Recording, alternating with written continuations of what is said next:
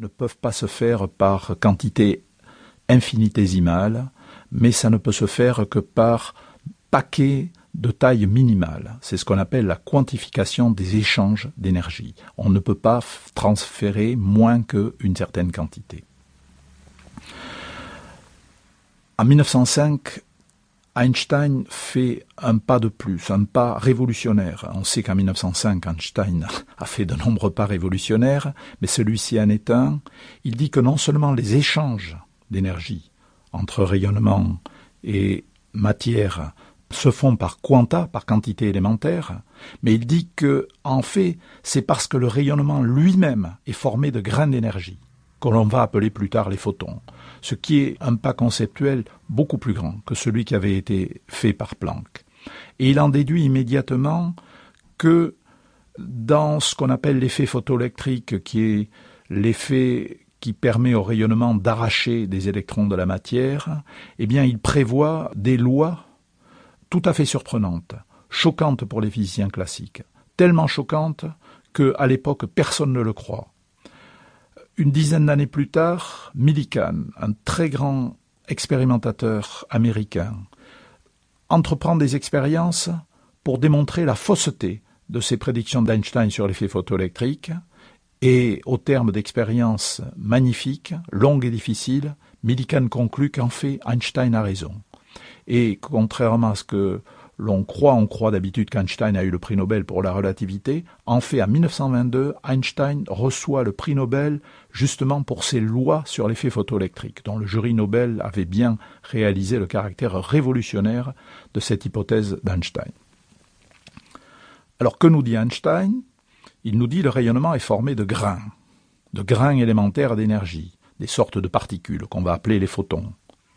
Mais bien entendu, on ne peut pas oublier tout l'acquis des siècles passés, et en particulier au XIXe siècle, le fait que des physiciens géniaux qui s'appellent Young en Angleterre et Fresnel en France ont démontré de façon irréfutable que pour comprendre de nombreuses propriétés de l'optique, il faut admettre que la lumière est une onde. Et voilà que maintenant Einstein nous dit ce sont des particules. Comment arriver à réconcilier les deux? Ça va être la fameuse dualité en deux particules, énoncée par Louis de Broglie euh, dans les années 1923-24, je crois, et qui vont être mis en équation dans un formalisme mathématique, ou plutôt dans deux formalismes mathématiques dont on a du mal au début à comprendre la relation. D'une part, Schrödinger, qui développe une équation d'onde, la fameuse fonction d'onde, qui va décrire l'évolution des particules, et d'autre part Heisenberg qui développe un formalisme des matrices, la mécanique des matrices.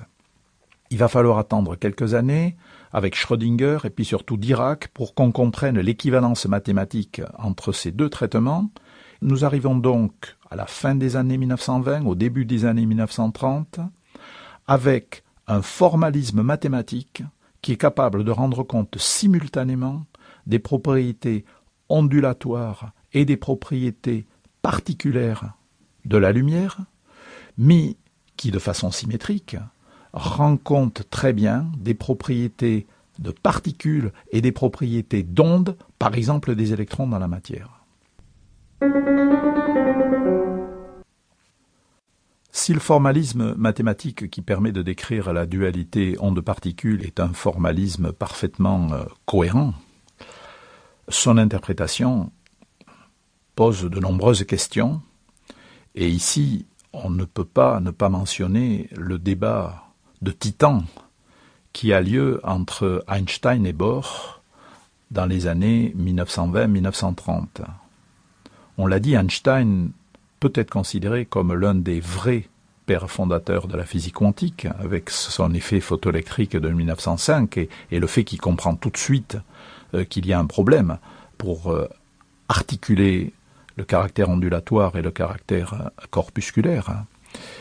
Mais lorsque le formalisme mathématique va se développer, Einstein ne va pas être satisfait du tout parce que ce formalisme va s'appuyer sur une description probabiliste des choses. C'est-à-dire on va dire